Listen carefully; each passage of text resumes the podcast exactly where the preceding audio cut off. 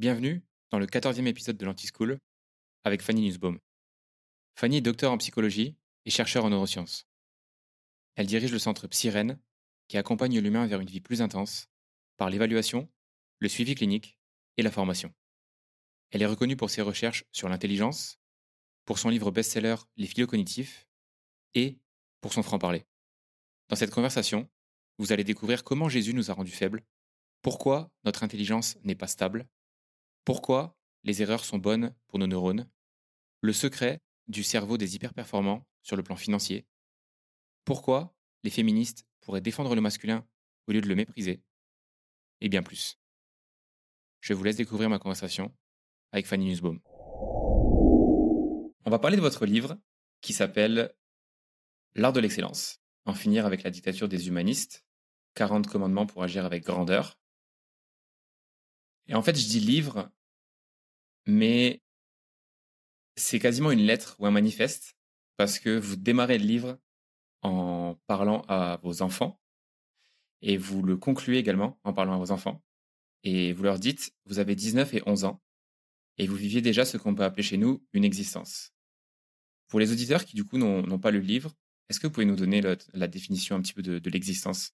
Oui, alors c'est très simple, en tout cas tel que je le définis, une existence par rapport à une vie. En fait, une vie, c'est simplement laisser le temps s'échapper, laisser, laisser le temps couler et puis ne pas, ne pas agir sur lui.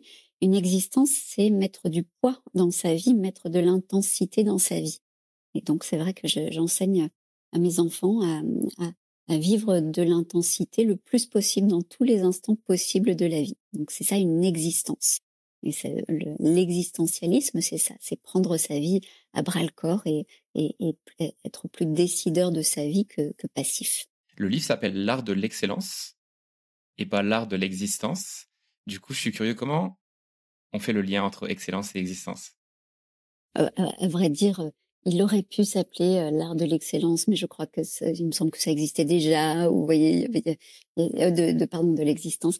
donc euh, voilà, là, ce sont vraiment des choix un peu un peu, un peu marketing, mais évidemment que, que je l'excellence me parle euh, presque tout autant que, que l'existence.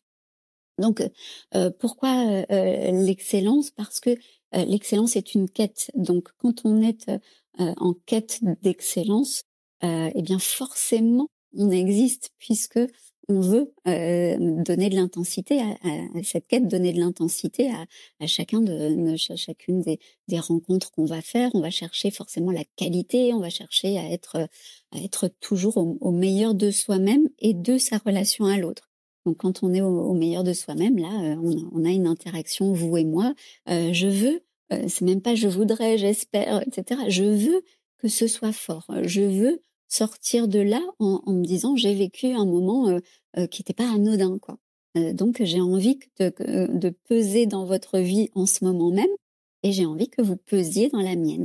Donc c'est ça la quête d'excellence, c'est faire en sorte que, que, les choses soient moins anodines que, que, la plupart du temps quand on se dit bon bah voilà je, fais mon travail là je, réponds à une interview et puis après et, puis après, voilà, je vais faire autre chose de ma journée, mais je mets tout à égalité. Et puis, voilà, ça n'a pas plus d'importance que ça. Je souhaite que, que tout soit fait dans cette quête d'excellence. Évidemment qu'on on y parvient très peu à l'excellence, voire pas dans une vie.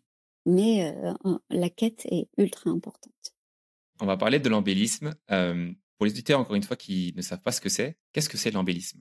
Alors l'embellisme, c'est, euh, vous allez rire, c'est une religion que j'ai créée euh, parce que je pars du principe que euh, c'est pas moi qui l'ai inventé. en tout cas, la, première fois que je l'ai entendu, c'était sous la plume de Yuval Harari qui a écrit *Sapiens, Homo Deus*, etc. Et, et, donc il explique que qu'en fait une religion, que, que toute euh, tout, tout, tout, système de pensée qui est mis en pratique est une religion, en fait. Euh, alors, il le dit autrement, hein, mais euh, donc, il, dit que le capitalisme est une religion. Une religion n'est pas forcément déiste. Une, religion, c'est la, mise en pratique et l'histoire qu'on va se raconter sur le bien et le mal, où, se situe le bien, où se situe le mal. Par exemple, pour un capitaliste, bah, c'est bien de d'accumuler, de créer de la richesse, ça, ça fait partie du bien.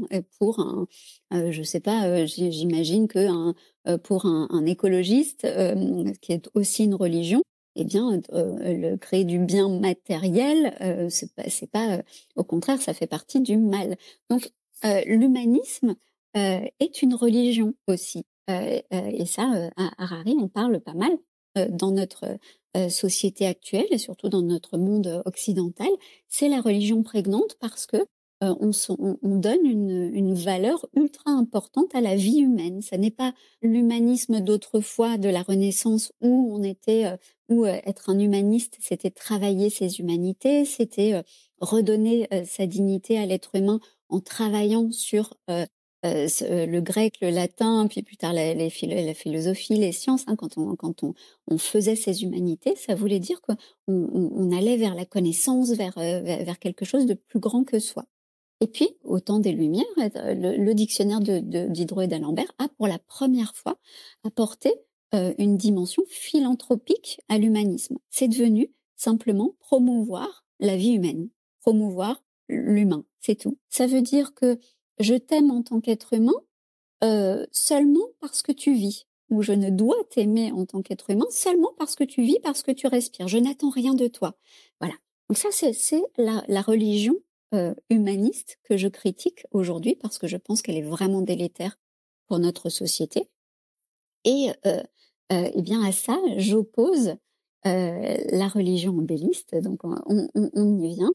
Euh, ça, ça, part de, de, mon chouchou, euh, celui que je considère comme étant mon grand frère, euh, qui, qui, est Nietzsche, et, et qui, qui, qui, dit notamment euh, Je serai de ceux qui rendent belles les choses ». Donc j'ai dû le mettre tout au début, je pense, de, de mon livre, voilà, et, et, et, qui parle beaucoup d'embellissement. Et, moi, je me suis toujours dit que, que je voulais faire de ma vie une œuvre d'art, et je souhaite que euh, une œuvre d'art dans le sens de, de, de, de l'excellence, de la beauté, de la grandeur. Je veux être, euh, je sais pas, la, la, la, meilleure épouse possible, la meilleure maman possible, la meilleure, euh, je sais pas, amoureuse de l'autre possible en, en, en, général, avoir les meilleures relations amicales possibles. Et évidemment, dans mon travail, faire euh, euh, le meilleur possible, apporter le meilleur au monde possible et, et me, me regarder dans le miroir moi-même en me disant waouh.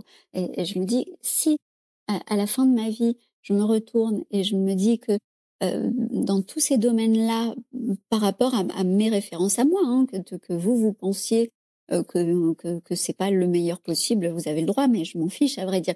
Mais que moi je me dise à 90, 100, euh, peut-être 150 ans, je ne sais pas, que j'ai réussi ça dans dans tous les domaines de ma vie, alors je me dirais que ma vie aura vraiment été une œuvre d'art. Et c'est ce vers quoi je tends. Donc l'embellisme, c'est se créer la vie belle.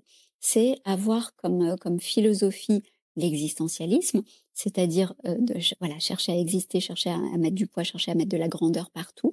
Et donc, cette, cette euh, religion de l'embellisme que je, je, souhaite transmettre à mes enfants et, et à ceux qui, qui auront envie de, de, de, de suivre, c'est cette idée de, de toujours essayer de créer du beau euh, dans ses relations à l'autre et dans ce, ce, ce qu'on fait avec soi-même. Je reviens sur quelque chose que vous avez dit à la fin, qui est euh, faire du beau.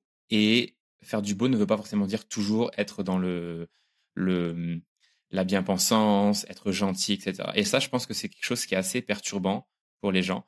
Euh, parce que on a tendance à associer le beau au bon et à penser que euh, si on s'énerve, si on se bat, si on est très ambitieux, si on a des ennemis, etc., eh ben, on fait pas de beau, on fait du mal, euh, on fait du mauvais. Et, c'est ça qui est super intéressant dans votre livre, c'est que le, concept dépasse les notions préconçues qu'on a. Et on va rentrer justement là-dedans avec euh, les quatre valeurs de l'embellisme, parce que je pense que les gens du coup ont cerné un petit peu le, concept général, et je pense que c'est bien de rentrer en détail dedans. Euh, la première valeur que vous mettez en avant, c'est le flair. Qu'est-ce que le flair vient faire dans une recherche d'excellence? J'adore cette question. J'ai commencé ma vie professionnelle euh, par euh, l'étude et, l'accompagnement euh, de ce que j'ai appelé plus tard la philocognition et qu'on appelle encore aujourd'hui beaucoup le haut potentiel surdoués, précoces, zèbres, etc. Et donc ces personnes-là, qui, qui, sont philocognitives, on va garder ce terme de philocognitif pour échanger là. ces philocognitifs, quelle est leur particularité? C'est que ce sont des personnes qui passent tout par la moulinette de la pensée, qui ont besoin de réfléchir le monde en permanence, qui se posent des questions sur tout et n'importe quoi. Et puis, au fur et à mesure des années, euh, j'ai commencé à me sentir quand j'écrivais, quand je j'étais euh, euh, quand je faisais des conférences, quand je travaillais sur dans, ce domaine-là, quand j'accompagnais des patients, etc. À me dire ben c'est fou parce que la philocognition ou le haut potentiel, on, associe ça naturellement, toutes les publics vous pouvez voir, et même de, de certaines de moi, sur le plan scientifique et autres, qui parlent de philocognition, parlent toujours d'intelligence et disent c'est ça l'intelligence en fait, c'est quand on arrive bien à, raisonner. Et pourtant, quand euh, on va voir un sportif euh, qui, euh, qui, qui va marquer un point incroyable, eh bien ce point-là, ça, ça s'est passé en, une fraction de seconde. Il, n'a pas eu le temps d'y avoir un, raisonnement algorithmique, un raisonnement pensé conscient. Ce qui s'est passé, c'est quelque chose de très inconscient et de pas du tout philocognitif. Euh, c'est pas du, du, du raisonnement voilà, du, du, raisonnement algorithmique, mais plutôt analogique et plutôt, plutôt quelque chose d'inconscient et de magique euh, qui, qui, se produit. Et donc, je me suis dit au fur et à mesure du temps que euh, c'était pas ça l'intelligence, en fait, que l'intelligence c'était autre chose et que l'intelligence n'était pas une capacité, donc pas une capacité de raisonnement ou autre, puisque maintenant il y a les intelligences multiples, donc on, donc on peut être intelligent de tout, émotionnellement, du pied, du doigt, de la main, de tout ce qu'on veut, euh, que c'était pas une capacité, mais que c'était un état. Parfois, on va être en état d'intelligence, donc on va être en état de montrer le meilleur de ses capacités. Donc pour moi, ça va être la philocognition. Parfois, je vais être capable de produire le meilleur de mon raisonnement et de le montrer au monde et de créer un effet waouh euh, avec, avec cette capacité.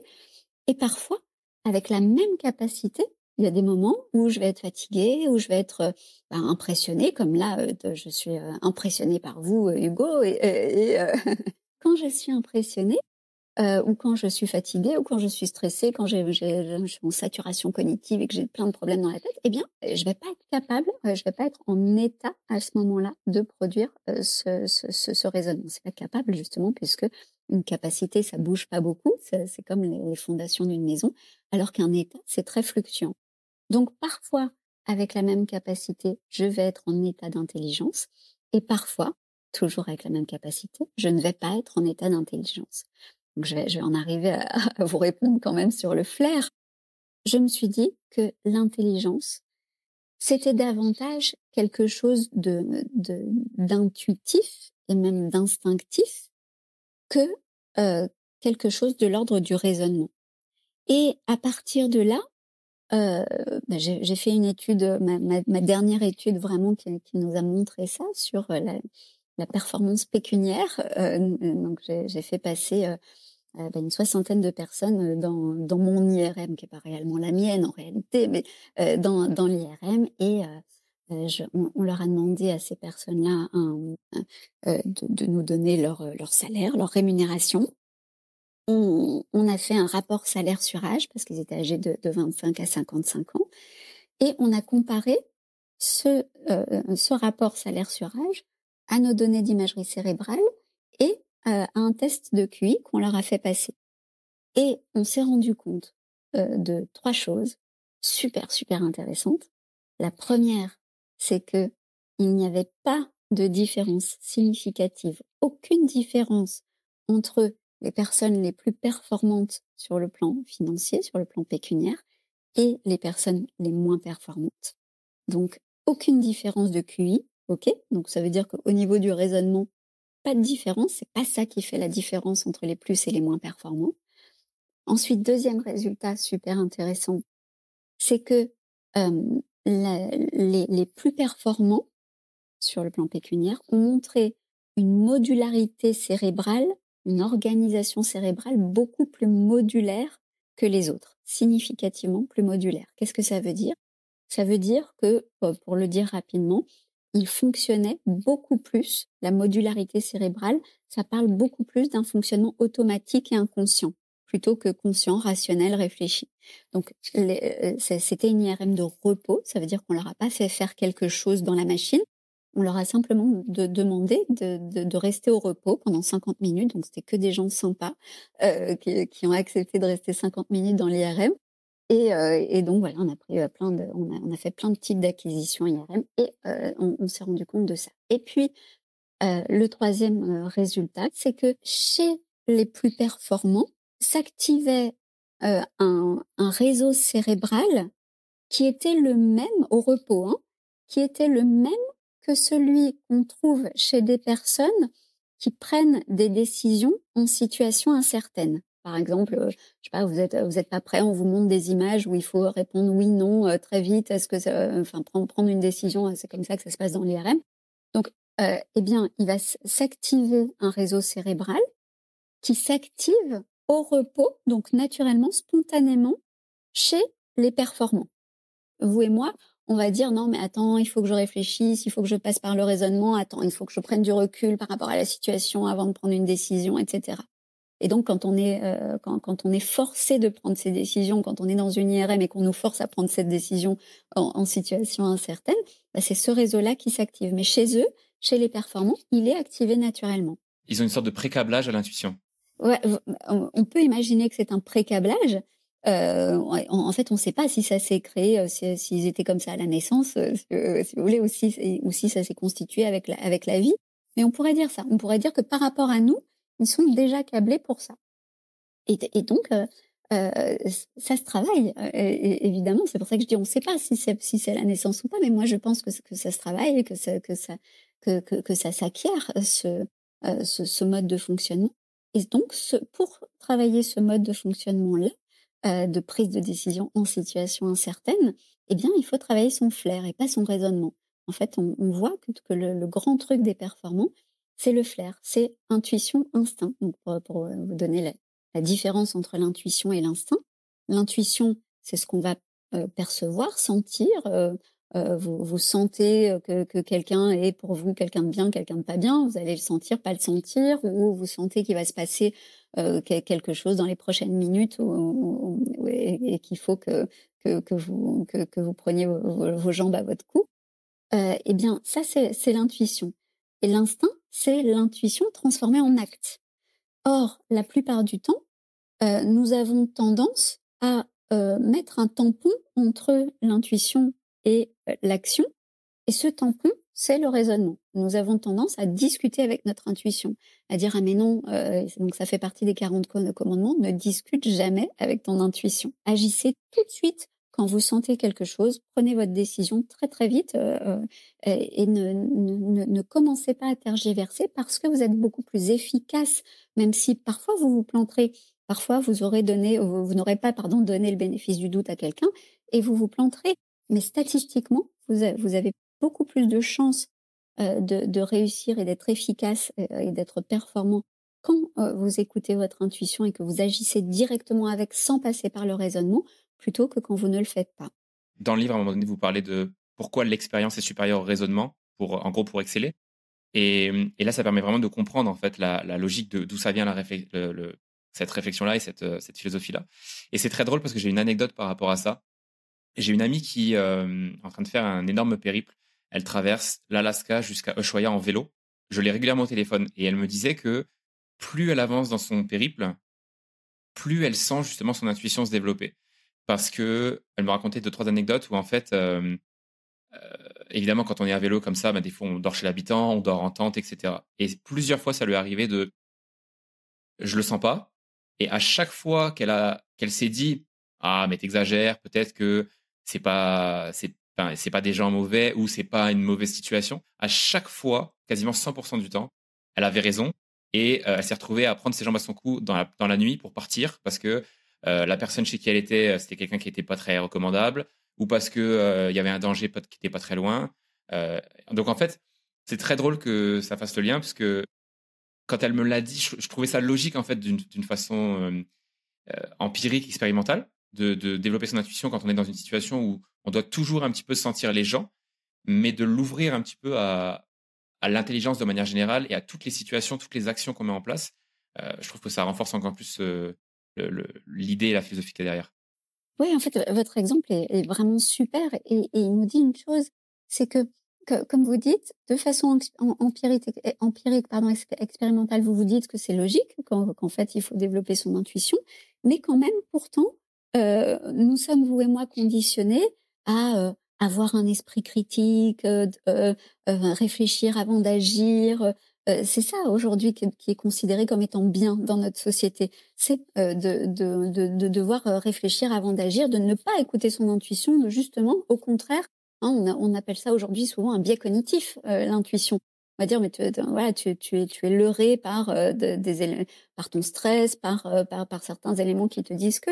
Et, et, et en fait, voilà, moi, moi, ce que je dis, c'est que c'est euh, euh, ça paraît comme ça évident quand on, quand on dit ah ben, l'intuition c'est important, euh, tout le monde va dire oui oui c'est vrai c'est important et pourtant et pourtant la plupart du temps quand quelqu'un écoute son intuition et agit tout de suite sur cette base là on va lui dire non mais enfin tu agis de façon impulsive c'est pas bien il faut il faut réfléchir avant d'agir t'es une tête brûlée exactement donc, je crois que, que, ça, il faut, le, il faut vraiment conditionner, se conditionner soi-même et conditionner nos enfants. mes enfants, quand, quand ils viennent me voir très souvent avec une question, est-ce que, est-ce que je fais ceci ou cela comme voilà, Qu'est-ce que je fais, maman Je leur dis, qu'est-ce que tu sens? Et quand, quand ils commencent à me répondre, bah, je sais pas, parce qu'en fait, il y a, le pour c'est ça, le contre c'est ça, je te, je te demande pas ce que tu penses, je te demande ce que tu sens. C'est pas pareil. Euh, donc, ce que tu penses, ça m'intéresse, ok. Mais, là, tu dois prendre une décision. Il faut à tout prix que tu sentes. Il faut pas. Euh, la, réflexion, elle est, elle est avant. Elle, est bien avant. Elle n'est pas au moment où tu dois prendre ta décision. Alors, il y a deux hum, choses sur lesquelles je rebondir. C'est, vous avez parlé de vos, enfants qui venaient des fois vous voir, et vous racontez dans le livre une anecdote avec euh, votre fils lors d'un examen qui, qui vous dit dans la voiture euh, si j'ai mon examen, ce sera. Enfin, en tout cas, si j'ai cette. Euh, une, je crois que c'est une bonne note ou j'aurais fait un braquage, exactement. Et c'était le bac, ok. Et, et juste après, vous développez cette réflexion qui est super intéressante, encore une fois, parce que ça vient challenger les préconceptions qu'on a, qui est mais si on a quelque chose uniquement par facilité ou par intuition, versus quelqu'un qui a bossé, on juge ça comme étant quelque chose de ah c'est un peu de la triche, ah c'est un peu mauvais. Pourquoi est-ce qu'on mérite tout autant d'avoir un résultat purement par intuition ou par facilité que lorsqu'on bosse comme un acharné? Alors la, question, euh, comment dire, je la poserai pas comme ça, pas parce que euh, pas parce que vous posez une mauvaise question, mais euh, parce que je voudrais pas qu'on pense que que je suis anti-travail.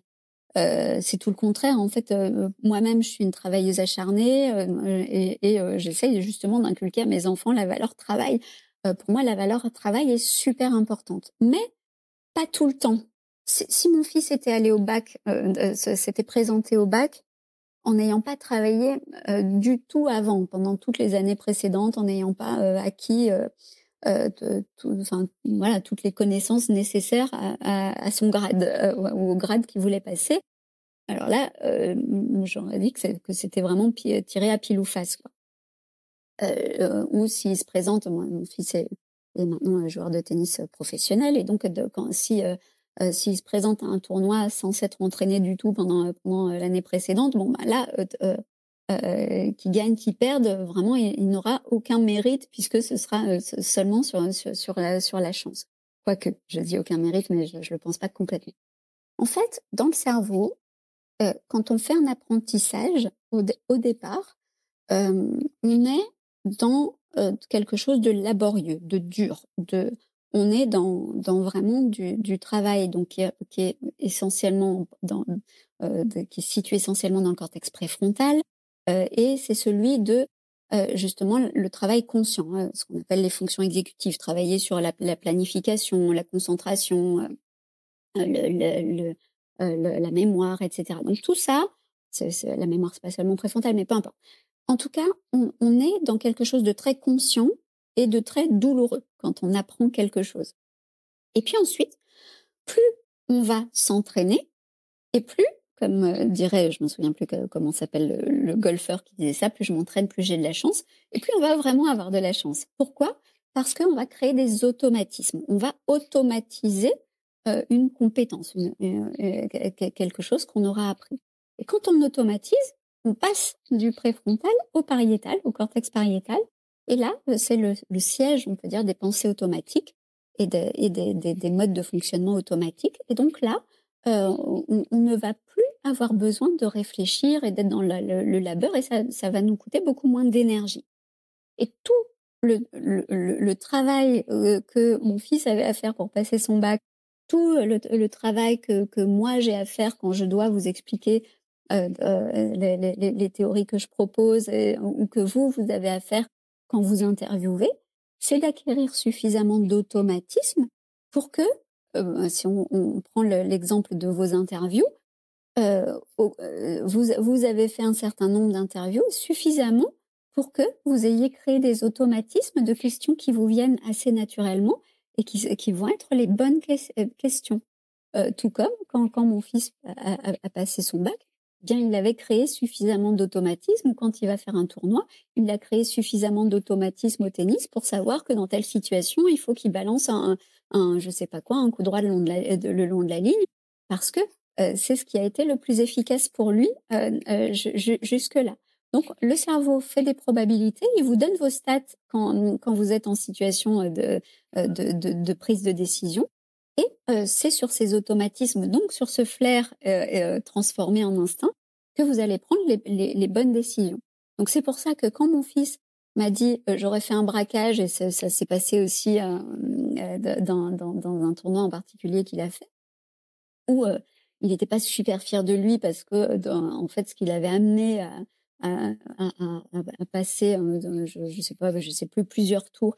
Ça avait été un, un, tableau assez facile, etc. Et je lui ai dit, mais euh, enfin, euh, j'avais un peu honte de lui en tant que fils parce que je lui avais tellement enseigné que que euh, fallait qu'il mette en place son radar pour pouvoir faire en sorte que les choses lui soient faciles.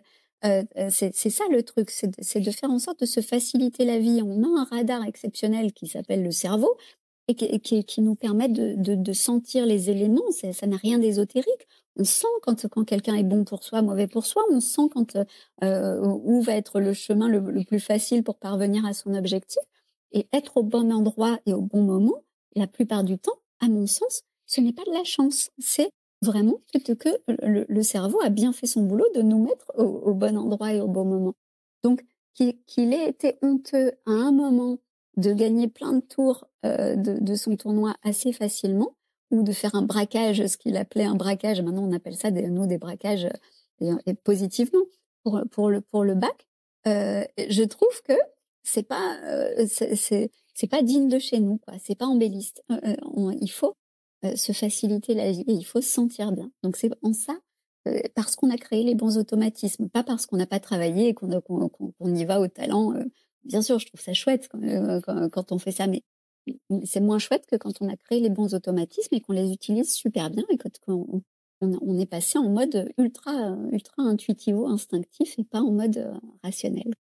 D'accord, donc c'est une facilité acquise et pas finalement une facilité juste euh, due, au hasard ou, ou, trop naturelle.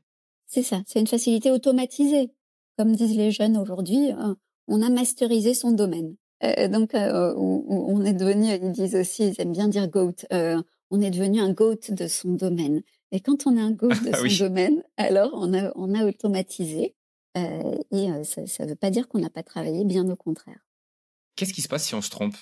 C'est chouette. Enfin, en, fait, le, cerveau, il fonctionne avec les erreurs. J'ai fait un post récemment à, à, ce sujet-là en, fait, quand la plasticité cérébrale, pour, pour qu'il y ait un changement, pour que pour qu'on apprenne correctement et qu'on aille vers vers l'efficacité, la performance, euh, l'excellence, bien sûr, euh, il faut faire des erreurs. Il faut mettre le cerveau en état de faire des erreurs.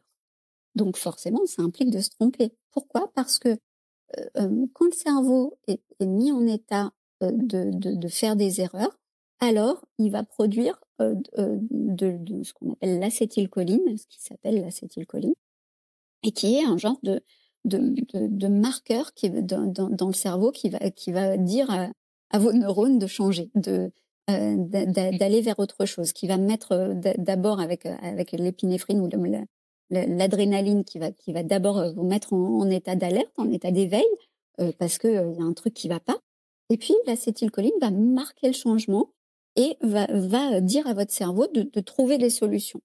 Donc c'est super important parce que quand on ne met pas le cerveau en, état euh, d'essai et erreur, euh, il ne peut pas changer. Donc il va se conforter dans, ses erreurs et il va jamais aller plus haut. Parce que dans, la vie, évidemment, bah, vous avez bien compris que ma philosophie et ma religion, c'est de, chercher toujours à faire mieux avec soi-même de pas se contenter de qui on est, de pas se contenter de son confort.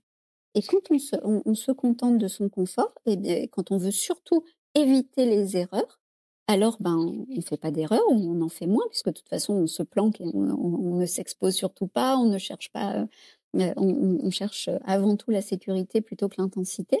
Et quand, euh, quand, quand on, fait des erreurs, qu'on soit, euh, qu'on s'expose davantage ou pas, et, eh bien on, promeut le changement. Seulement, il y a, une seule enfin, ou deux conditions pour que l'erreur soit profitable au cerveau euh, et à l'apprentissage et à faire mieux ensuite. C'est un, euh, de ne pas abandonner, que, que ça ne nous mette pas en état de résignation, le fait d'avoir fait des erreurs, de dire ah ben zut alors j'ai raté euh, une fois, deux fois, trois fois, j'ai raté euh, mon, mon, coup droit. Si on garde l'exemple du tennis, euh, bon, bah, je, je, fais plus de coup droit ou je le fais plus de cette façon parce que manifestement c'est pas la bonne solution. Bon, bah là, euh, la, résignation fait que le cerveau et l'abandon fait, fait que le cerveau n'apprend pas, n'apprend rien, il ne va pas s'améliorer, il ne va pas être plastique. Et puis, bah, l'autre possibilité, c'est c'est pas, pas, pas abandonner, mais accepter, se dire ben ouais, ok euh, mon coup droit, il est pas génial, mais c'est pas grave, c'est déjà mieux que la plupart des gens, en fait. Donc, euh, donc je suis ok avec ça. Je me dis, je suis indulgent avec moi-même. Je me dis, ben, c'est pas grave euh, que j'ai un coup droit qui est ok. et on va dire que, que, que c'est bien comme ça, en fait. il est quand même, il est statistiquement meilleur que, que, que 60 ou 70% de la population. Donc, c'est déjà pas mal. et voilà. Et on s'en satisfait et on accepte. Et alors là, pareil, le cerveau, il apprend rien. Donc, le, le, truc, c'est faire des erreurs, c'est super bien, mais ne pas se résigner quand on fait des erreurs, ni les accepter en se disant bah, je suis indulgent avec moi-même et c'est OK. Dans ce cas-là, alors le, le, cerveau apprend et une erreur, c'est top. Il faut être content de ses erreurs et se dire génial, là mon cerveau il est en train d'être merci l'acétylcholine, je vais.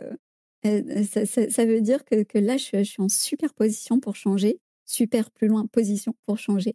Donc, euh, je, vais y arriver.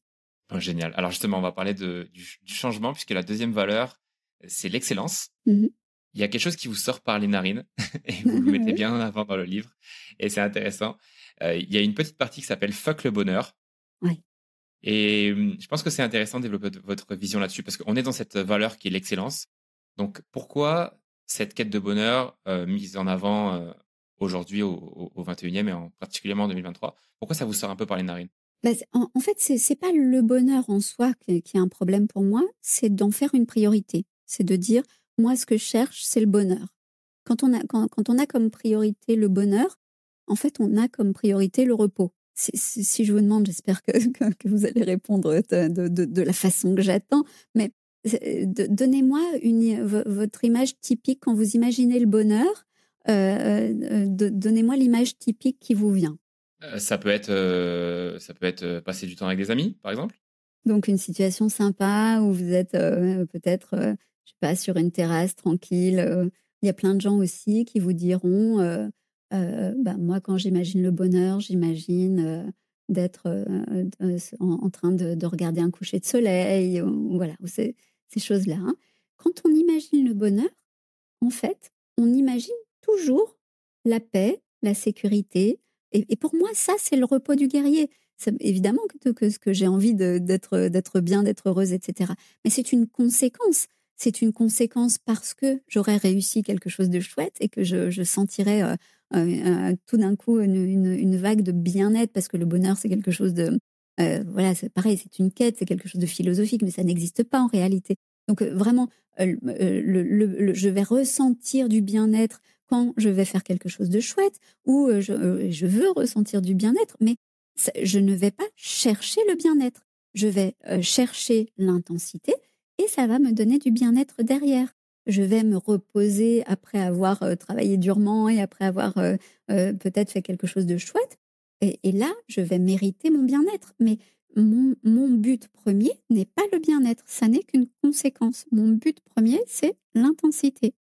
Il me semble justement que les études qui sont faites, ben, vous avez sûrement beaucoup plus d'infos que moi là-dessus, mais il me semble que les études qui sont faites sur les personnes qui sont euh, en dépression et des dépressions qui durent, le, facteur numéro un qui revient, c'est ce, manque en fait de, de, vision, de sens, de direction. En fait, il, il se passe rien, quoi. C'est juste, euh, ils errent, ils errent et les gens se sentent errer et, ça, les, ça, les, ça, les, ça les détruit complètement, quoi.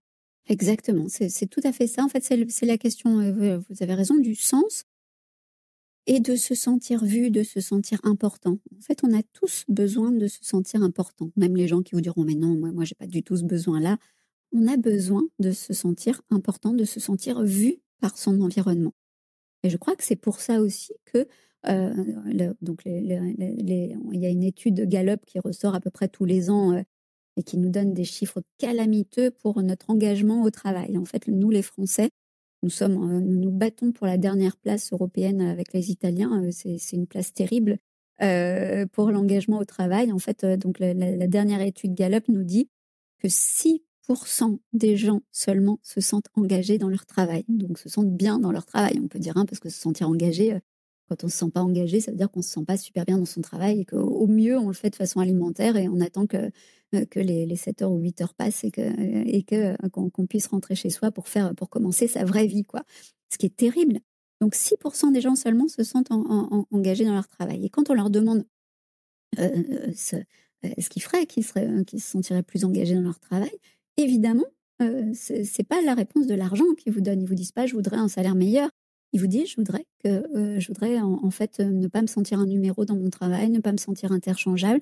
Je voudrais sentir que ce que je fais compte. Et en fait, là, j'ai l'impression que ce soit moi ou un autre, c'est pareil, que qu'en fait mon boss, il en a rien à faire de moi et que, euh, ou que mes pères n'en ont rien à faire de moi et que globalement, bon, je m'entends bien avec mes collègues, mais mais en fait, ce que, ce que je fais n'a pas de sens, n'a pas de sens parce que je ne me sens pas utile ou je ne me sens pas plus utile qu'un autre.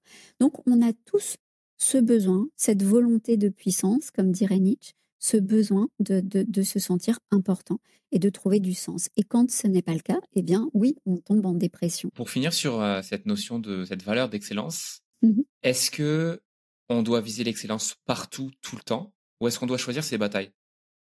Étant donné que l'excellence est une quête, oui, on doit viser l'excellence partout, tout le temps. Alors, je, dis ça, euh, euh, c'est une philosophie en fait on peut être mauvais dans un domaine, mais tendre vers l'excellence, ça veut dire que quand, quand, quand on est obligé de, de s'adonner, je sais pas, je, dis une bêtise, moi j'ai horreur, comme, comme beaucoup de gens, je, je, vraiment je déteste faire le ménage ou je déteste faire ma valise. Ça c'est un truc vraiment, mais j'attends jusqu'au dernier moment à chaque fois pour faire ma valise parce que vraiment c'est un truc que je, que je déteste et, et sur lequel je, ne suis pas bonne parce que je suis pas je suis pas très bonne en planification. Mais quand je le fais, j'essaye quand même de le faire le mieux possible. Je vais essayer de ne pas faire n'importe quoi, de ne pas prendre mes affaires comme ça et de les, jeter dans la valise. Je vais essayer d'avoir, même si je ne suis pas la meilleure pour ça, je vais essayer d'avoir la meilleure organisation possible pour pouvoir le faire. Donc voilà, si je veux tendre vers l'excellence, même dans les domaines où je suis nulle, eh ben, j'essaye de les compenser correctement. J'essaye de, quand je les fais, de, faire le truc au moins à peu près correctement. D'accord, c'est toujours cette, euh, cette quête de aller vers l'avant, quoi qu'il arrive, même si on part de très très bas. Exactement, tout à fait, c'est ça. Ok. On, on, va passer sur la troisième valeur, euh, qui est l'audace. Et il y a une phrase que j'ai retenue du livre qui est se différencier, c'est ce que nous voulons tous, mais il ne faut surtout pas le dire. Est-ce que vous pouvez nous expliquer cette phrase? Se différencier, c'est ce que nous voulons tous, parce que c'est justement ce qu'on vient de dire, c'est se sentir important, se sentir différent, mais il faut surtout pas que ça se, sache, parce qu'aujourd'hui, c'est pas du tout politiquement correct euh, ou, euh, bien pensant ou bien sous tout rapport de vouloir se différencier et de vouloir être puissant, important. alors quand on dit je veux donner du sens à ce que je fais, ça c'est très tendance et ça va de dire je veux donner du sens. Mais en fait, quand on, comprend que donner du sens, ça veut dire je veux me différencier des autres, je veux être vu comme, comme une individualité à part entière et, je veux qu'on me, qu'on me voit et qu'on dise ah, ah ben tiens, Hugo, il est comme ci, comme ça. alors là, bah, ça, ça, passe plus. quoi. Donc, en, fait, aujourd'hui, on n'assume pas de vouloir être le premier, le meilleur, de vouloir aller à des concours, parce que même l'aspect concours, c'est mal vu de, de, vouloir être meilleur que les autres, de vouloir faire. Donc, à, part dans le sport, où c'est encore un, un milieu protégé pour ça, mais sinon, c'est pas bien. Donc, on le veut tous, mais on va pas le dire. ça, c'est vraiment une construction sociale, j'ai l'impression, parce que il y a toujours des plus forts et des plus faibles dans la nature humaine. Je parle pas de d'écraser les autres, je parle pas de force physique, je parle de on peut être différent par plein de leviers et meilleur par plein de leviers et c'est pas grave en fait, c'est bien même d'être bon dans quelque chose et d'être meilleur que les autres dans quelque chose. Pourquoi ce serait une tare d'être bon et d'être meilleur que les autres dans une dans un petit domaine spécifique? Ce qui est grave dans ce que vous venez de dire, c'est que vous ayez été obligé de vous justifier en disant il y a toujours des plus forts et des plus faibles et c'est normal. Bien sûr qu'on a envie d'écraser les autres. Euh, c'est pas c'est pas qu'on a envie de dire directement d'écraser les autres, mais à partir du moment où on a envie d'être meilleur dans un domaine, ça veut on n'est quand même pas débile. On, on sait tous que ça veut dire que d'être meilleur dans un domaine, ça veut dire que l'autre euh, ben, va être moins bon et que donc on va l'écraser ou lui faire de l'ombre. Vous voyez? C'est mathématique. C'est comme ça. Quand, euh, quand vous faites un match de tennis, ben, il y a un gagnant et un perdant. Donc l'autre, vous avez, euh, si vous avez envie de, le, de gagner, ça veut dire que vous avez envie de l'écraser. Mais vous allez jamais le dire comme ça. Ah, je, voulais l'écraser, ben je l'ai dégommé, je vais dégommer sa tronche au gars. Ben non, euh, euh, en, fait, mais c'est ce qui se passe pourtant. C'est exactement ce qui se passe. Donc oui, vous avez raison. Euh, dans la nature, c'est comme ça. dans, dans, dans, la nature, ben oui, il y, a vraiment le plus fort, le plus faible, et puis il y a la sélection naturelle qui fait que, bah, que, que, ce sont les, les plus forts qui, qui, vont rester, qui vont. et c'est même bien parce que l'épigénétique nous dit que, que plus on va valoriser les plus forts, euh, plus on va euh, faire en sorte d'être plus fort, et c'est pour ça que je pense que l'embellisme est super important, euh, plus on, va avoir une descendance qui sera forte aussi. Donc, je pense que il, s'est passé quelque chose il y a à peu près 2000 ans qui a fait que aujourd'hui, c'est pas bien de vouloir être le plus fort. et ce qui s'est passé, c'est que il y a eu un gars euh, euh, ce gars-là, donc c'est Jésus, euh, et, Jésus, à partir de, Jésus, en fait, le, Nouveau Testament nous dit en permanence que, et c'est la première fois qu'on l'entend, je pense, dans, l'histoire, dans, dans les, des, traces humaines, nous dit que si tu fais partie des forts, alors tu n'iras pas au paradis et tu es plutôt un mauvais. Et si tu fais partie des faibles, des humbles, des pauvres, etc., eh bien, euh, tu mérites ton paradis. Et à partir de là, je crois que ça change toute la donne. Euh, euh, c'est très court dans l'histoire de l'humanité, mais pourtant, je pense que nous sommes toujours imprégnés de ça. Quand on pense à, Jésus, on pense à, on, a cette image de, cet homme très féminin, très délicat, qui tend l'autre joue, qui, valorise sa fragilité en disant mais non, euh, il aurait pu mille fois se sauver de, sa croix, il aurait pu mille fois, euh, enfin voilà, reprendre, reprendre son pouvoir, sa puissance, mais non, il nous montre que c'est pas bien de faire ça, qu'il faut souffrir, qu'il faut être vulnérable, qu'il faut. Et, donc il y a plein de, phrases comme ça et que, que j'ai reprises de, du, Nouveau Testament. Donc la première, Jésus dit à ses disciples, je vous le dis en vérité, un riche entrera difficilement dans le royaume des cieux. Ou encore, je vous le dis encore, il est plus facile à un chameau de passer par le trou d'une aiguille qu'à un riche d'entrer dans le royaume des dieux, etc. etc. Donc j'ai deux pages remplies de, de, ce, de, cette injonction à ne pas être puissant. Ce qui est fou, c'est que ça me, ça me, ça me choque, ça me, me choque pas particulièrement, mais je veux dire, ça, il y a, une certaine euh, agressivité ou violence dans, dans, les propos, de dire, euh, c'est plus facile pour un chameau de passer dans un, trou d'aiguille que, pour un riche d'aller aux cieux. C'est quand même assez. Euh, on n'est pas du tout dans la bien-pensance euh, actuelle, quoi. Et, par contre, quand on est dans l'autre sens, c'est-à-dire quand on dit, euh, bah oui, j'ai de l'ambition, oui, j'ai envie d'être le numéro un, oui, j'ai envie d'être le meilleur, oui, j'ai envie de disrupter telle industrie, etc. Là, on est tout de suite catalogué comme quelqu'un de, bah, justement, de, qui règle le parquet, qui est, fait pas attention aux autres, etc. C'est marrant, il y a toujours deux poids deux mesures en fait.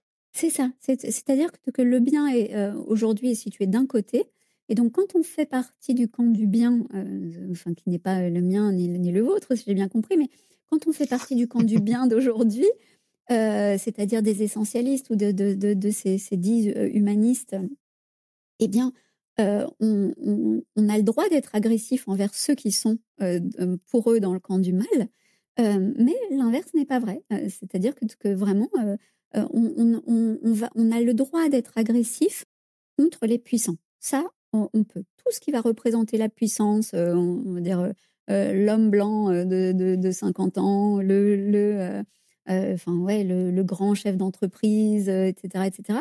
on a le droit de leur cogner dessus, il n'y a aucun problème. Mais le, le, faible, le fragile, le vulnérable, non. Et au contraire, c'est devenu vraiment une monnaie d'échange. plus on va montrer sa vulnérabilité, plus on va montrer qu'on est une victime, etc et plus on va nous taxer de courage, ou, nous, qualifier de courageux et de quelqu'un de, bien, et, plus on va avoir de, likes et de vues sur les réseaux sociaux. C'est terrible, en fait. Vous voyez, c'est ces gens qui, qui, font pas grand-chose sur les réseaux sociaux, enfin, qui n'ont pas... notre ou, ma, en tout cas, je peux dire pour moi, notre assiduité à être là, à essayer d'être présent, à travailler pour être présent, sur les réseaux sociaux. Et donc, font, voilà, ils font évidemment pas, pas beaucoup de. Euh, ils n'ont pas beaucoup de, de, présence sur les réseaux. Puis tout d'un coup, ils vont vous publier un truc en disant euh, Ah, voilà une, une, photo de moi avec, avec mon petit frère handicapé qui est trisomique ou je sais pas quoi. Bam, 15 000 likes, de je sais pas combien de vues. Ah, qu'est-ce que tu es courageux de l'accompagner, tout ça. Et voilà, et c'est c'est terrible. Je trouve que c'est pathétique. Et, et même on nous apprend, quand, on apprend les réseaux sociaux, comme, comme bah, évidemment j'ai travaillé pour, euh, pour, euh, apprendre ces codes-là, euh, et il y a des gens qui nous apprennent, qui nous font des masterclass en nous disant travaillez votre vulnérabilité, montrez votre vulnérabilité. montrez si vous êtes en dépression, montrez les cachets que vous prenez, etc. etc. C'est devenu hyper marketing. Pourquoi c'est devenu hyper marketing? Parce que on est dans le camp du bien, on est dans le camp du mal quand on montre son ambition et on est dans le camp du bien quand on montre sa vulnérabilité et, ça, et, et bah, parce qu'on dit vulnérabilité, mais en fait c'est sa faiblesse. Sauf que, que c'est beaucoup plus tendance de dire vulnérabilité que faiblesse. Alors justement, il y a un commandement que vous, que vous donnez dans le livre. Euh, vous dites ne fondez aucune gloire sur l'apitoiement. Et hum, et c'est quelque chose, euh, je réagis là-dessus parce que ça me donne enfin l'occasion d'en parler, mais c'est quelque chose qui, est, qui moi, m'insupporte. Je dis pas que euh, il faut pas parler de certaines euh, failles ou qu'il faut pas, qu'il faut faire croire qu'on est invincible. Je sais pas ce que je suis en train de dire. Mais que ça soit devenu effectivement la monnaie d'échange sur les réseaux et que ça ait pris le devant, le, le pas, pardon, sur des contenus éducatifs, ça par contre, moi, ça me, ça me sort par les narines. Le problème, c'est pas forcément de faire une publication en disant je suis tombé, puis je me suis relevé, voilà ce que j'ai fait après. Le problème, c'est de juste faire une publication en disant je suis tombé, point. Mmh, voilà. Et comme vous le dites, 15 000 likes et, et tout le mmh. monde est content. Et puis tout le monde parle de courage en plus. On va dire, mais quel courage d'en avoir parlé, ou quel, quel, courage de le dire. Mais en fait, c'est de dire qu'on a souffert. Est-ce que c'est vraiment du courage ou, ou est-ce qu'au contraire, c'est de la lâcheté de dire, bah voilà, je suis comme ça, j'ai souffert, regardez-moi je trouve que vraiment, ça se discute, quoi. Et aujourd'hui, le, courage, c'est plus une action qu'on a faite, c'est plutôt euh, euh, d'avoir dit qu'on a souffert ou, de, montrer au monde qu'on souffre. Et là, c'est considéré comme courage. C'est terrible. Alors, je vais faire une petite digression parce que je suis très intéressé par votre réponse. Parce que une des valeurs que vous mettez, enfin, un des commandements que vous mettez en avant dans le livre, donc c'est ça, c'est de ne fonder aucune gloire sur l'apitoiement. Mais on vient de le dire, les plateformes mettent beaucoup ça en avant. Euh, ça fait beaucoup de likes, ça fait beaucoup de visibilité, etc. Donc, si on est entrepreneur, entrepreneur ou auteur, qu'on veut vendre des livres, euh, qu'on veut euh, faire diffuser son podcast, etc., Exactement. Est-ce que la fin justifie les moyens? Non, la fin ne justifie pas les moyens. Et jamais de ma vie, je sais que, que, jamais de ma vie, euh, je, je euh, dirais voilà ce qui m'arrive, c'est terrible et tout ça. Juste ça. Euh, vous avez complètement raison en disant s'il y a une suite, si je dis ben voilà ce qui m'arrive et là, bah, bah, récemment par exemple j'avais un post LinkedIn où je disais qui, qui, a super super bien marché. Qui, disait, il y avait une grosse photo de, Gérard Depardieu, et je disais aujourd'hui, je n'ai plus le droit je, n'ai plus le droit d'aimer euh, d'aimer Depardieu, Céline, euh, Welbeck, etc. Parce que euh, quand on est un humaniste, on, aime les, on, est un sermonneur, on aime les choses tièdes. Et ce poste a, été signalé comme faisant l'apologie de, enfin, comme, comme oui, diffusant des propos haineux. Et donc, il a été pendant quelques temps, pendant à peu près une semaine, je crois, le temps qu'on vérifie qu'en fait, il n'y avait aucun propos haineux, euh, euh, il a été euh, sorti de, la plateforme LinkedIn, il a été signalé et arrêté. Et donc, bah, là, je m'en suis plainte. C'est-à-dire que j'ai mis, je l'ai mis sur, Instagram, j'ai fait plein de stories avec des captures d'écran montrant que j'avais été. donc, on pourrait dire, ben oui, elle se victimise, puisque. mais là, je, pense que j'étais encore dans mes clous à moi. C'est-à-dire que c'était pas de la victimisation. Je me suis pas plainte en disant, mais vous rendez compte, ce qui m'arrive, c'est terrible. Et, voilà, je, je, vais plus avoir de ma voix est, euh, est, bridée, etc., etc. C'était bah, regardez la dictature des humanistes jusqu'où elle va et ça, a nourri euh, mon propos. Donc c'était une plainte qui, je pense, était utile parce que c'était pas une plainte larmoyante et qui disait je, euh, cherche du soutien. à partir de ça, c'était voilà combien mon propos est juste et regardez combien mon propos est juste puisque quand, je dis quelque chose qui ne va pas dans le sens de l'humanisme ambiant et de l'essentialisme, alors euh, on, me, censure finalement. On va finir avec la quatrième valeur, la valeur du rayonnement. Vous expliquez dans le livre que la plus grande responsabilité, c'est de servir de phare pour les siens. Donc en fait, dans la discussion qu'on a eue juste avant, on pourrait penser qu'il y a cette notion de d'individualisme, euh, de quête de l'excellence euh, tout seul, en fait, d'écraser les autres, etc., comme on, en a parlé un petit peu avant. En fait, c'est pas du tout le cas. C'est pas ce que vous présentez dans le livre. C'est tout l'inverse même. Vous parlez plutôt de, de cette quête individuelle, mais qui sert en fait le bien commun, la communauté. Est-ce que vous pouvez nous parler un petit peu de, ça? Euh, quand, quand, on pratique une, religion, et pour moi c'est l'embellisme, on, on, doit rayonner pour sa communauté. On doit montrer cet exemple pour la communauté servir d'exemple, c'est créer une expérience, et je crois beaucoup dans l'expérience, c'est créer une expérience pour sa communauté. C'est montrer à sa communauté euh, euh, comment euh, il est bon de, se comporter, selon moi évidemment, et, selon les principes de l'embellisme. Et c'est comme dans, une famille où on montrerait l'exemple, c'est un, vote important qu'on fait quand on montre l'exemple de euh, essayer d'utiliser le système, profiter du, système au mieux. On montre cet exemple aux siens. Eh bien, euh, ben, les, siens se comporteront comme ça et c'est une manière de voter. Et, en fait, je, donne cet exemple de si il y avait un, un extraterrestre qui, qui, euh, arrivait sur Terre, je, je, je, voudrais lui montrer en fait le, ce que je considère comme étant le meilleur de, de l'être humain. Donc, je ne lui montrerai pas de, de, la vulnérabilité ou je ne lui montrerai pas euh, ce, ce, côté, euh, le côté victimaire que, que, que certains peuvent aimer, euh, j'essaierai de me porter haut et de lui montrer le mieux. Donc pour moi, ça c'est le vote le plus important. Et donc pour, pour ma communauté, il faut à tout prix que je rayonne. C'est important que je rayonne et que je montre ce meilleur de, de, de moi-même pour, pour, pour, servir d'exemple à, à, ma communauté. Et, je crois que tous, tous les membres de ma communauté euh, que ce soit les gens qui, qui nous entendent et qui, qui, sont plutôt dans, dans cet état d'esprit-là, ou mes proches, euh, tous les membres de ma communauté, je pense, doivent euh, adopter ce comportement au quotidien pour servir d'exemple parce que nous allons transmettre, c'est ce que nous transmettons comme, comme type de comportement à, à nos enfants et, et, à notre descendance.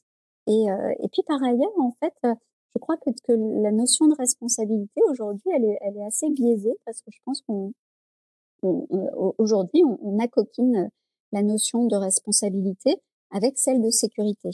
Euh, euh, très souvent, euh, on, on parle de quelqu'un de responsable comme étant quelqu'un qui garantit la sécurité des siens, en gros. Et, euh, je suis pas d'accord avec ça. En fait, bien sûr, je pense que je, je vais pas mettre mes enfants en danger exprès.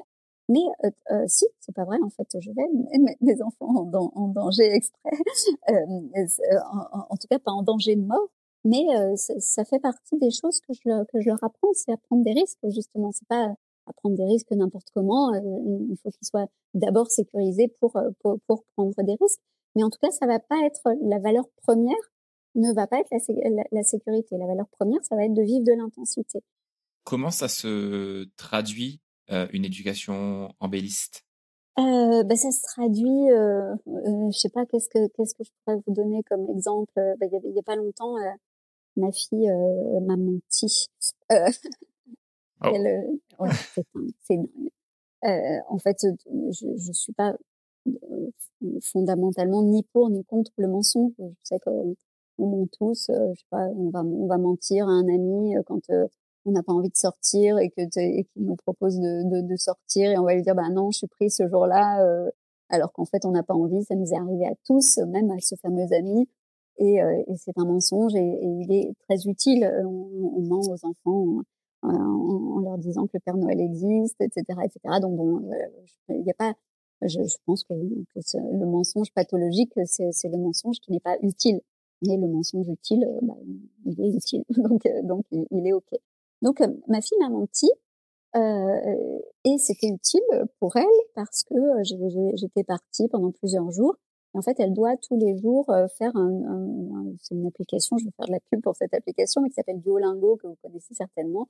Donc tous les jours, elle doit faire un quart d'heure d'anglais sur sur Duolingo et puis en mère control freak, j'ai euh, je, tous les samedis matins, je reçois euh, le, le, bilan de sa semaine et, donc je peux voir si elle a fait son, son quart d'heure tous les jours.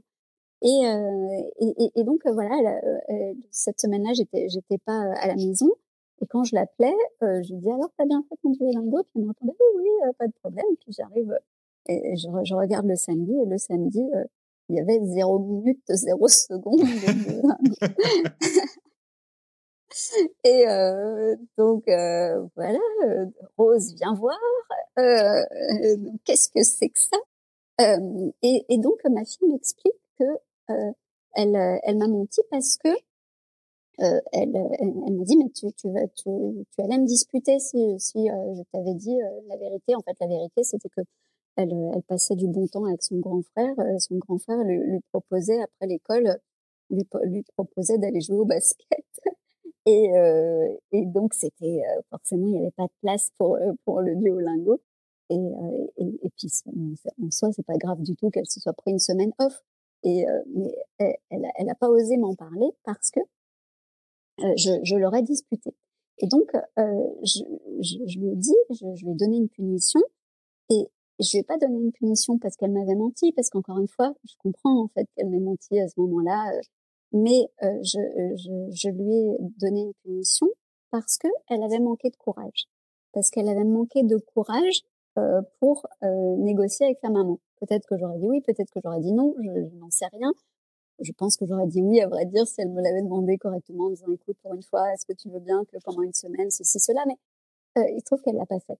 Et donc, je, je lui ai donné une punition. J'adore la punition de donner des lignes à écrire euh, je sais pas, j'ai un truc pervers en moi. J'adore euh, voir mes enfants. Ah, maintenant, c'est l'enfer de l'école. grand pour ça. Mais ouais, c'est ça. Puis, enfin, il y a, y a, une notion. Euh, je, je, suis auteur, alors je, vraiment, j'ai une, euh, j'adore la langue française, etc. Et donc, voilà, je, je, c'est super important pour moi que ça, ça, les fait écrire, ça les fait écrire du français. Donc, comme ça, ça en même temps, ça leur apprend des mots. Je vérifie bien que, que tout soit écrit correctement et tout ça. Et donc la phrase, je, je l'ai fait copier 50 fois, je trouve ça honnête, je trouve ça gentil même 50 fois. Euh, euh, je ne dois pas manquer de courage ou quelque chose comme ça. Euh, je dois être courageuse. Je pense que j'ai dû le tourner positivement. Je dois être, je dois être courageuse. Donc c'est, je, je, crois que ça, ça fait partie de l'éducation embelliste. C'est-à-dire que, que un autre aurait sûrement donné la punition ou, ou réprimandé le fait d'avoir menti moi, c'est ok de, de, de, de, mentir, mais euh, euh, c'est pas ok de manquer de courage. Euh, donc, euh, euh, dans, dans, ça fait partie des voilà des choses de l'embellisme, de de, de, prendre des risques, d'avoir de la, de la créativité, de marquer sa différence. Euh, voilà, si ma fille fait quelque chose de, de standard, euh, mon fils c'est pareil, mais ça, étant donné qu'il a 20 ans, ça, on est un peu moins dans l'éducation qu'autrefois. Euh, donc pour ma fille, elle, a 12 ans maintenant, ça parle mieux. Euh, euh voilà, si si, si elle fait quelque chose de standard, je vais pas je vais pas m'en émerveiller. Je vais lui dire oui c'est bien, ok, d'accord, mais mais je vais vraiment valoriser quand quand elle montre une personnalité différente, quand elle euh, quand, quand elle montre du, du, du, du peps et, et quelque chose de, de, vraiment particulier. Quoi. Donc on valorise beaucoup ça. Et puis on, voilà, on, on, valorise, euh, on valorise pas la sécurité.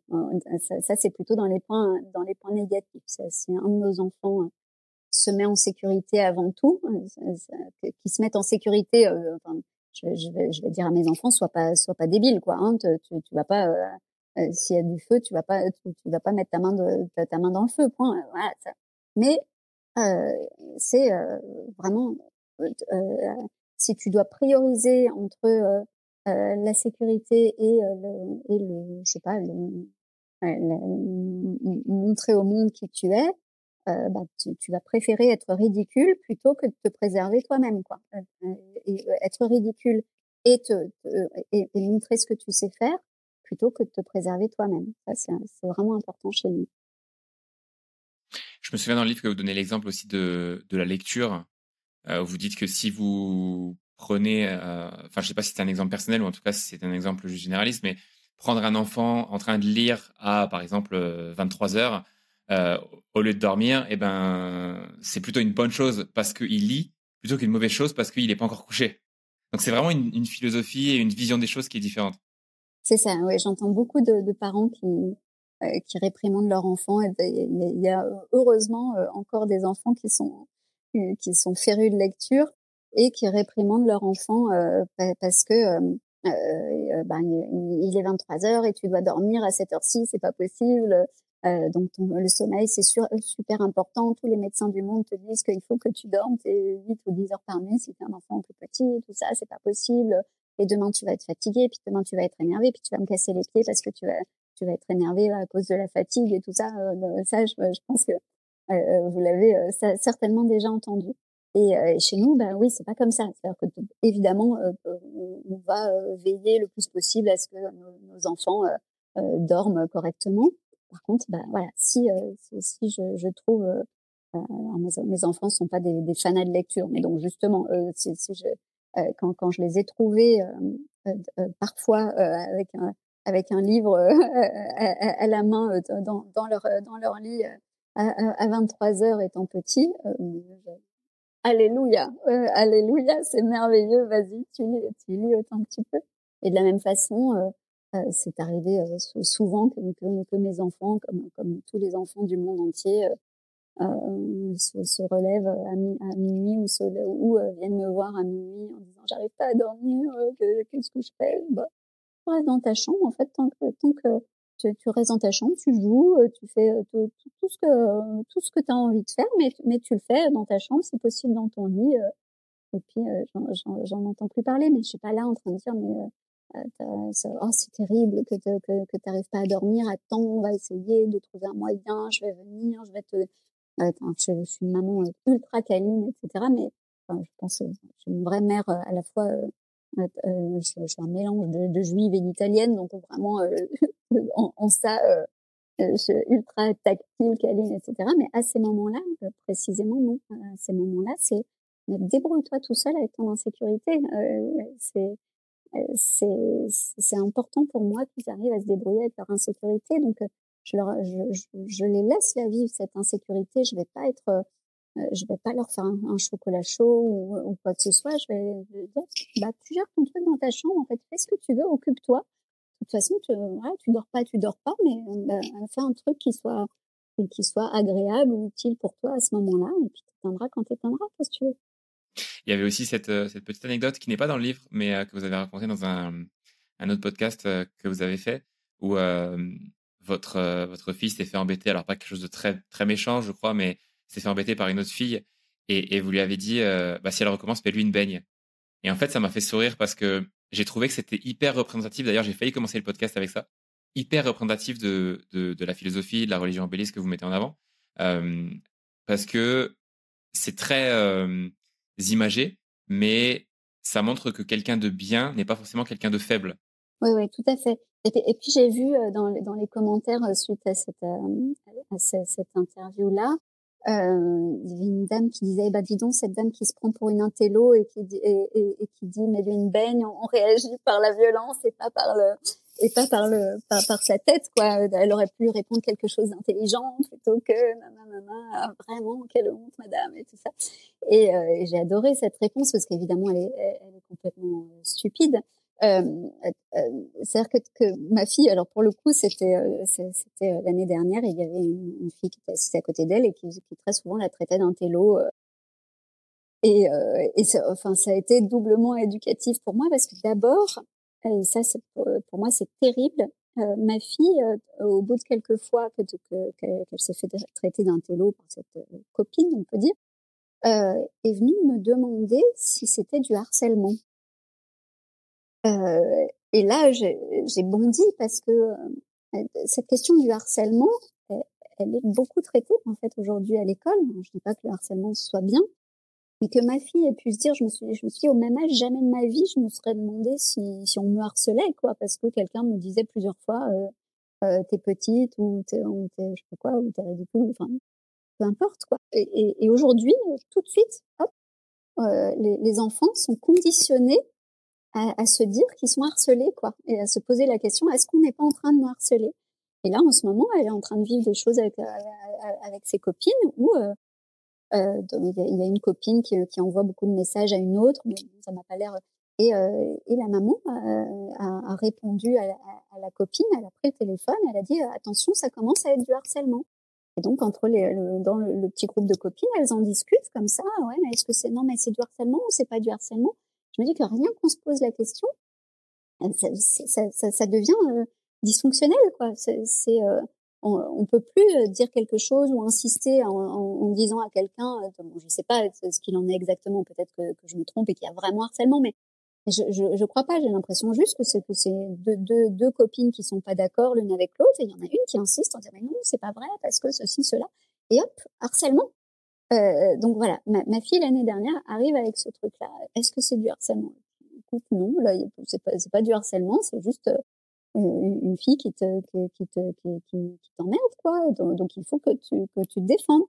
Donc euh, d'abord on a essayé euh, on a essayé la répartie, mais bah, voilà, elle, est petite, elle a pas encore elle n'a pas encore la répartie qui, qui, vient toute seule, même tout en étant une intello, ça, ça vient pas euh, naturellement. Euh, bah, tu peux essayer de lui dire ça, ça, mais non, j'oserais jamais, j'oserais jamais. Je dis, bah alors dans, dans ce cas-là, tu lui mets une baigne. Et euh, euh, je crois que je lui ai dit, avant la baigne, je lui ai dit, dans ce cas-là, tu lui, si t'as pas de, des mots brillants qui te viennent, tu lui dis ta gueule connasse. D'abord, c'était le premier truc.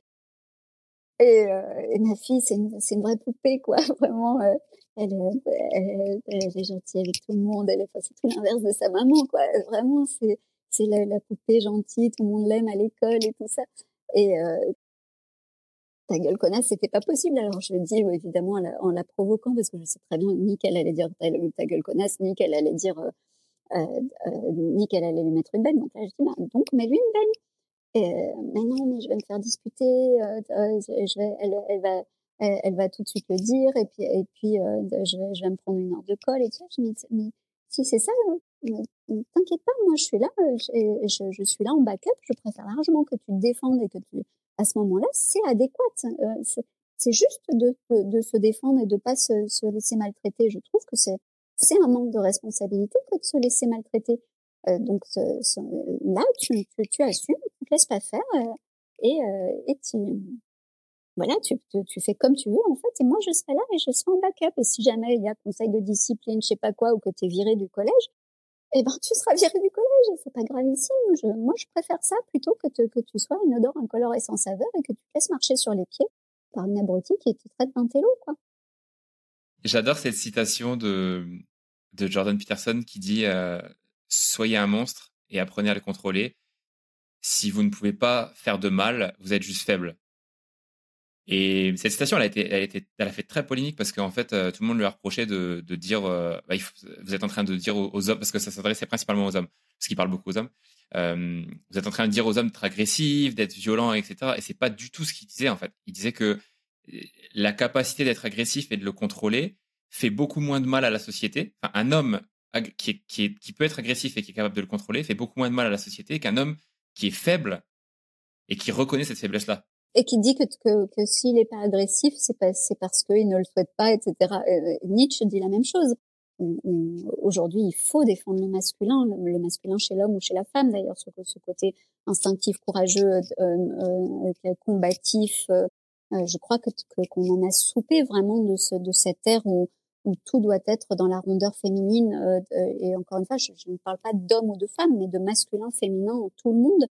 Euh, le, le, monde valorise tout ce qui est ultra féminin, hypersensibilité. On est quelqu'un de bien quand on est quelqu'un de quand on est quelqu'un d'hypersensible, on est quelqu'un d'humain quand on est rond, gentil, quand, quand, quand, quand, on se laisse marcher sur les pieds, mais que, mais que euh, on est gentil quand même. Euh, euh, l'intelligence entre guillemets émotionnelle, les garçons à l'école qui sont réprimandés dès qu'ils ont un comportement de garçon, ça, je, je, je n'en peux plus en fait, et je pense que qu'on peut très bien être une femme ultra féminine, mais porter un fort masculin, et que c'est comme ça que les femmes de l'histoire s'en sont sorties. Euh, toutes les, les euh, Hatshepsut, Fredis, euh, la grande Catherine, Frida Kahlo, toutes, toutes Simone Veil, toutes ces grandes femmes de l'histoire, le, mouvement féministe aujourd'hui veut nous faire croire que, qu'en, en instituant des quotas, en faisant en sorte de, de, valoriser toutes les femmes, etc., c'est, comme ça qu'on s'en sort. Et puis on, on met, on met ces, ces femmes, l'image de ces femmes sur des t-shirts et des tasses à café. Mais, euh, mais en fait, ce qu'on oublie, c'est que que ce qui a fait qu'elles sont elles s'en sont sorties dans un monde autrement plus machiste que le nôtre aujourd'hui, euh, c'est que c'est c'est le masculin qu'elles avaient en elles, c'est cet instinct, ce courage, ce, ce, euh, cette indifférence à, à, au jugement d'autrui, etc. Et aujourd'hui, on, on, préfère mettre des béquilles aux femmes euh, et, et, à ma fille, vous voulez mettre des béquilles à ma fille en lui disant tu te, tu te fais harceler, viens me, viens me voir si t'es si es harcelé, etc. Plutôt que de que, que de, de, de l'aider à se défendre et vous allez vous allez la pointer du doigt si, si jamais elle met une baigne à une fille qui, qui, qui l'embête. Alors qu'est-ce que vous donnez comme message à ma petite fille quoi? C'est pas possible, je ne veux pas ça.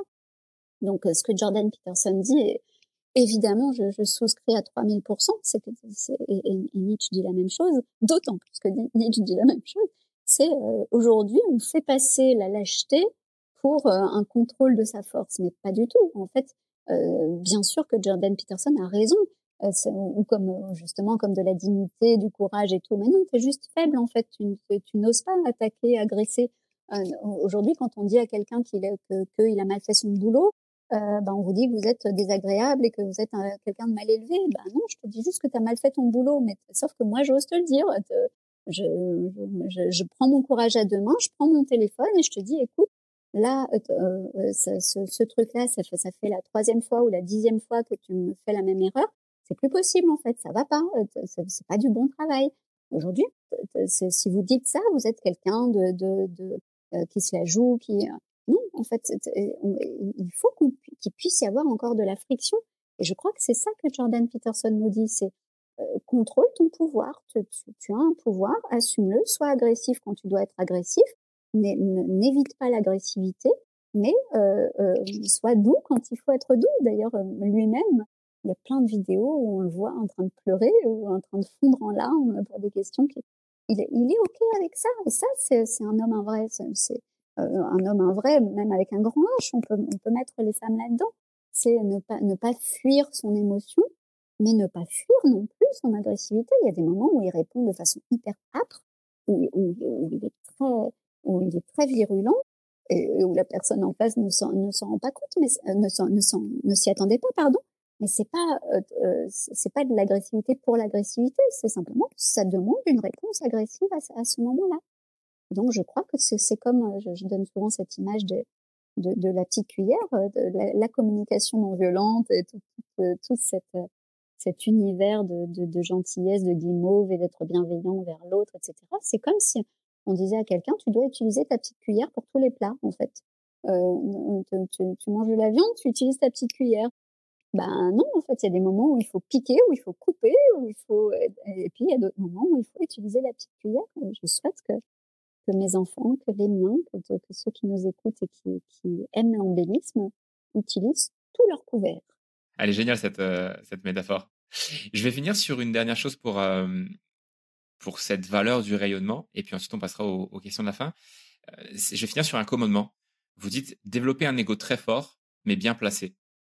Donc pourquoi un ego très fort et pourquoi bien placé? L'ego très fort, c'est très souvent on, dit ah, c'est quelqu'un qui a un fort ego, comme si c'était pas bien d'avoir un, fort ego, et, je trouve que c'est vraiment très hypocrite parce que on n'arrête pas. Il y a des, il y a des, des, milliers de, de bouquins euh, dans le monde entier sur la confiance en soi, comment développer sa confiance en soi. Et, euh, et, les, et les, gens euh, vont presque le dire avec... vous savez, c'est comme quand, quand vous allez à un entretien de recrutement et qu'on vous demande quel, quel, quel, est votre principal défaut, et puis la personne va répondre je suis trop gentil, comme si ça, ça, a l'air d'être un truc chouette, quoi, où je manque de confiance en moi, euh, c'est un truc chouette de dire qu'on manque de confiance en soi et c'est très valorisé socialement quelqu'un qui manque de confiance en lui.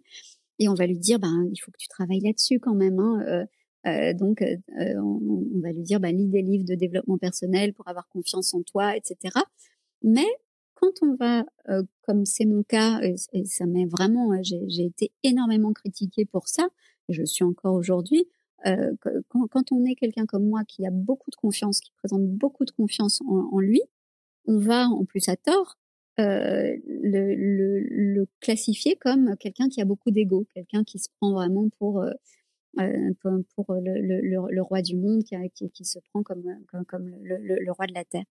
Et euh, donc je pense qu'il faut euh, se, déjà se prendre pour quelqu'un de, de bon, de fort, de puissant, et qu'il faut assumer d'avoir euh, d'avoir confiance en soi et d'être ok avec ça parce que en fait euh, tout le monde rêverait d'avoir ma confiance et, et d'avoir mon ego euh, euh, sauf que ceux qui n'en ont pas euh, vont vont le, critiquer en disant que c'est pas quelque chose de bien mais mais ils vont dire ah ben, j'aimerais il faut que toi tu développes ça etc donc il y a, y a cette hypocrisie vous voyez il y a, ce truc là qui qui, n'est pas juste donc il faut avoir un un ego très fort très puissant savoir ce qu'on vaut euh, et donc avoir aussi une, forte euh, estime de soi. L'estime de soi, c'est la, reconnaissance de sa valeur. Donc ça, je crois qu'il faut être, être lucide par rapport à ce qu'on vaut et, et, par rapport à ce qu'on veut valoir demain aussi.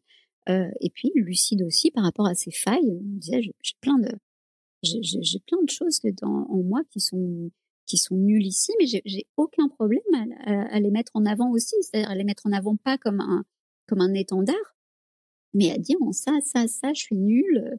Euh, et puis il y en a un paquet en plus des domaines où je, suis nullissime. Donc euh, pourquoi si je dis je suis nulle dans tel domaine, euh, on, va me dire ah ouais c'est vrai ou alors oh mais c'est pas vrai t'es pas t'es pas si nul que ça ou voilà on va on va on va me, voir bien et me chérir parce que je dis je suis vraiment nullissime là-dedans.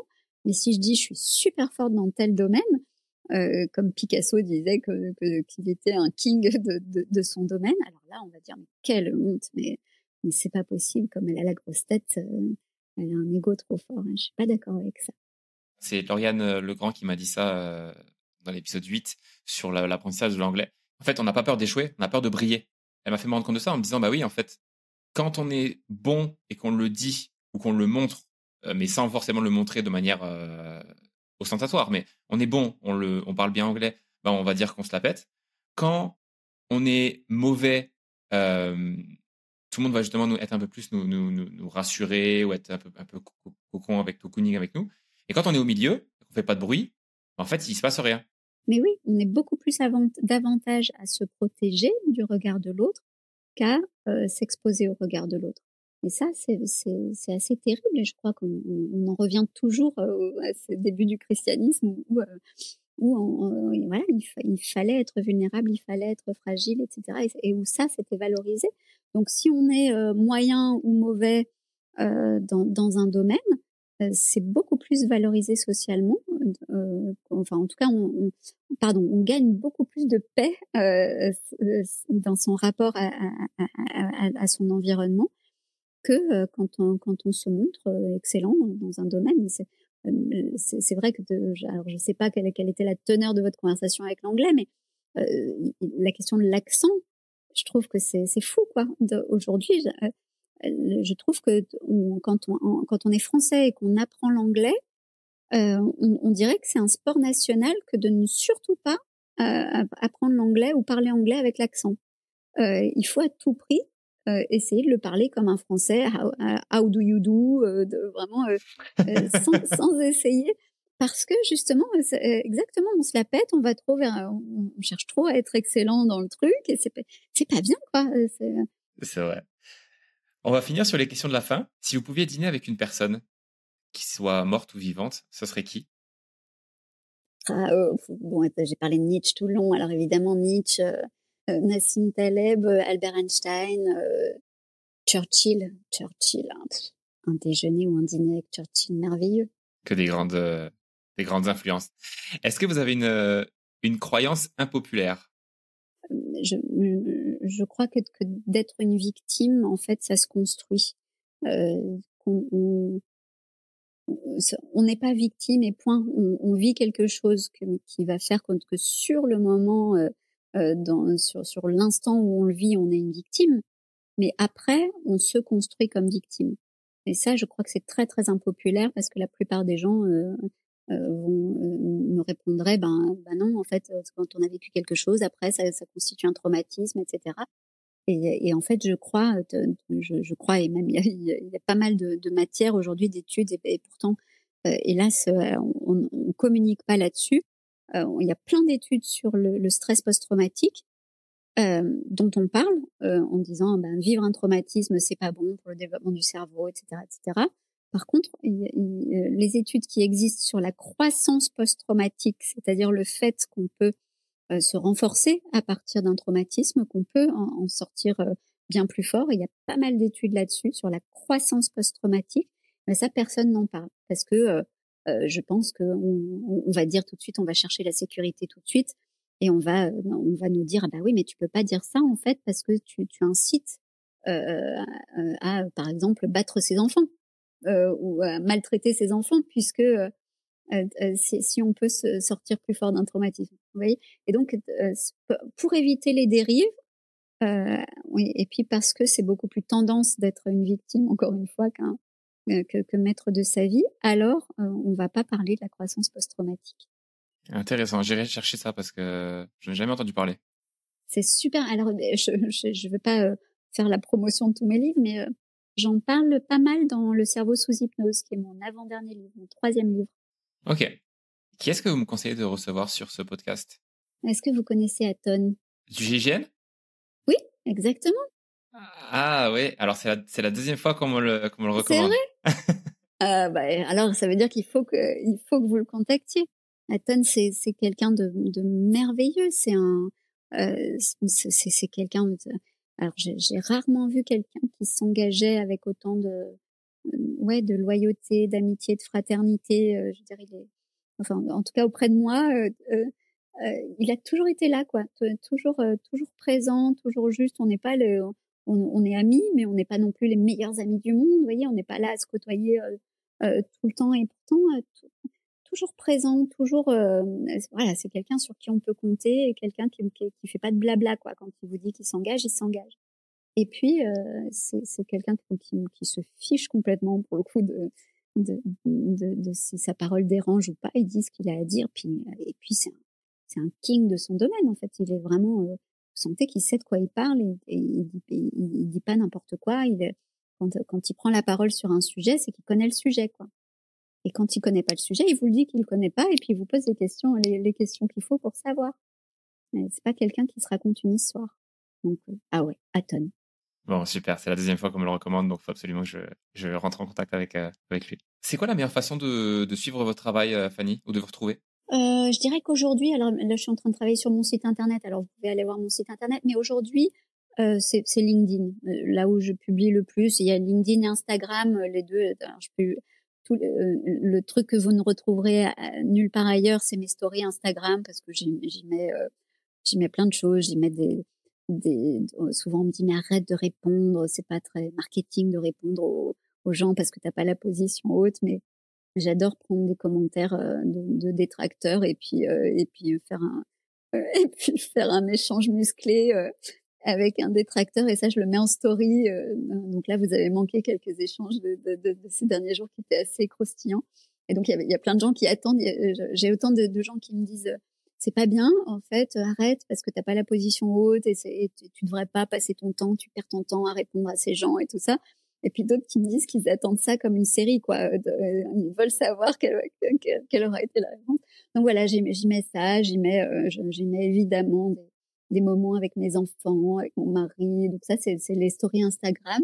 Et puis euh, sur LinkedIn, je mets des choses évidemment bien plus sérieuses, mais des, des prises de position. Je publie une, à, une à plusieurs fois par semaine en fonction de, en fonction de, mon courage et de mon énergie. C'est sur LinkedIn, pas mal. Ouais. Merci beaucoup, Fanny Nussbaum, pour votre temps et puis pour tout ce que vous avez partagé aujourd'hui. Merci, Hugo. On n'oublie pas le livre euh, L'art de l'excellence, en finir avec la dictature humaniste, 40 commandements pour agir avec grandeur. Allez voir ça.